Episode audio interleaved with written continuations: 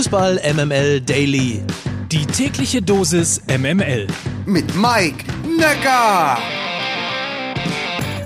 Also, wenn ihr nichts dagegen habt, dann legen wir mal los. Und zwar am Donnerstag, den 10. Februar. Guten Morgen zu Fußball MML Daily, dem täglich subjektiv ausgesuchten News Service aus dem Hause Fußball MML. Ich sag's nur, damit ihr es mal gehört habt. Real Madrid soll Abstand von einer Verpflichtung von Erling Haaland nehmen. Nach dem zu erwartenden Transfer von Mbappé wäre er wohl schlichtweg zu teuer.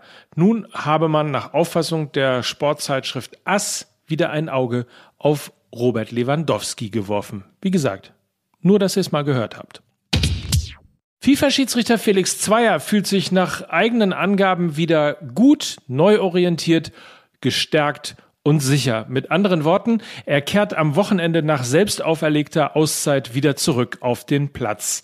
Nach sehr belastenden Geschehnissen und Momenten für meine Familie und mich hatte ich entschieden, eine Auszeit zu nehmen, um meine persönliche und sportliche Situation gemeinsam mit meiner Familie, Freunden und wichtigen Beratern zu überdenken und einzuordnen, sagte Felix Zweier jetzt.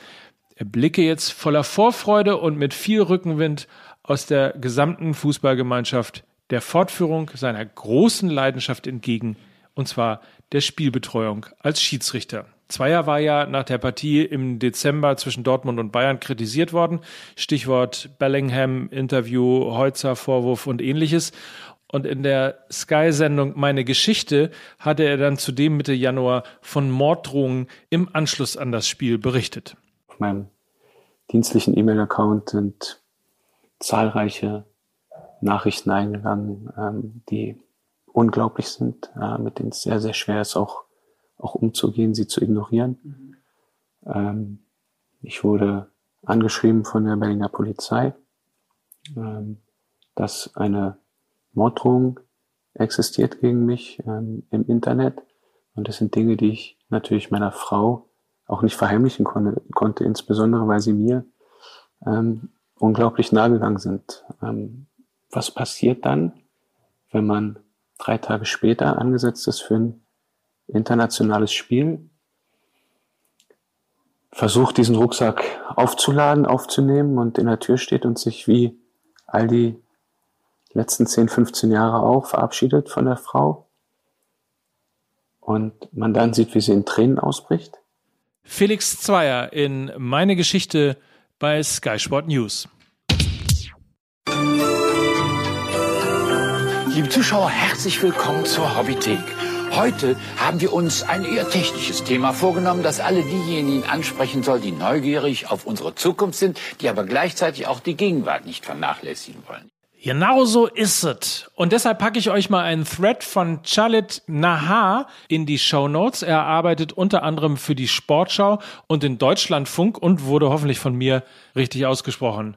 Auf jeden Fall hat er interessante Entwicklungen zu technischen Neuerungen bei der Ermittlung von Abseits aufgeführt. Also kennt ihr ja, bislang ist es ja der heißgeliebte VAR, der dann immer die kalibrierten Linien ziehen muss. Jetzt gibt es Neuerungen, die bei der Club-WM getestet werden und gegebenenfalls auch bei der WM in Katar zum Einsatz kommen könnten. Es handelt sich um eine halbautomatische Abseitserkennung zu der die FIFA gestern erste Fotos und Videos veröffentlicht hat. Ich zitiere Charlotte mal zu der Frage, wie das grob funktionieren soll. In Stichworten, 50 Mal pro Sekunde werden jeweils bis zu 29 Punkte am Skelett jedes Spielers überwacht. Der Ball natürlich auch.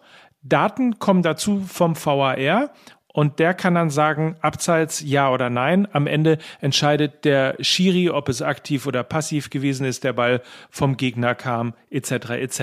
Die Hoffnung jedenfalls, es soll genauer werden, der Moment der Ballabgabe, die Frame-Diskussion und all das soll schneller gehen, weil es eben kein manuelles Anlegen von Linien mehr gibt. Wie gesagt, wen das interessiert, den Link zum Thread findet ihr in den Shownotes, dazu auch seinen erklärenden Artikel bei sportschau.de. Es ist aber auch interessant für Zuschauer, die Technik eher ablehnen, denn wer kann sich heute diesen Trends entziehen? Technik beherrscht eben unseren Alltag, ob wir es wollen oder nicht. Wo wir schon mal dabei sind, apropos Club WM, da steht Chelsea auch ohne Trainer Thomas Tuchel im Finale. 1 zu 0 siegte der Champions League-Sieger aus London gegen den saudischen Club Al-Hilal, den Sieger der asiatischen Champions League. Thomas Tuchel ist übrigens nicht dabei, weil er ja positiv auf Corona getestet worden ist. Die Blues hoffen aber noch darauf, dass er bis zum Endspiel der Club WM am Samstag nach Abu Dhabi nachreisen kann. Kommen wir zur Kategorie Was ist nur mit den Menschen los? Kurt Zuma von West Ham United ist in einem Video als Tierquäler zu sehen.